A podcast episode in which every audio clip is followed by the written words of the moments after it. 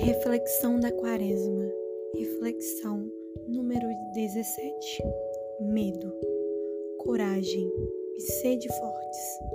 Nada vos atemorize e não os temais, porque é o Senhor, vosso Deus, que marcha à vossa frente.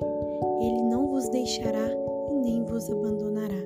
Deuteronômio, capítulo 31, versículo 6. Não estamos neste mundo Somos cristãos. Nosso Senhor Jesus Cristo está sempre conosco em todos os momentos. Quando nos deparamos com problemas e dificuldades que pensamos que nossa natureza humana não suportará, se o medo vir, vamos combater com muita oração. Clamemos a Jesus para que esteja conosco. O socorro de Deus virá em nosso auxílio.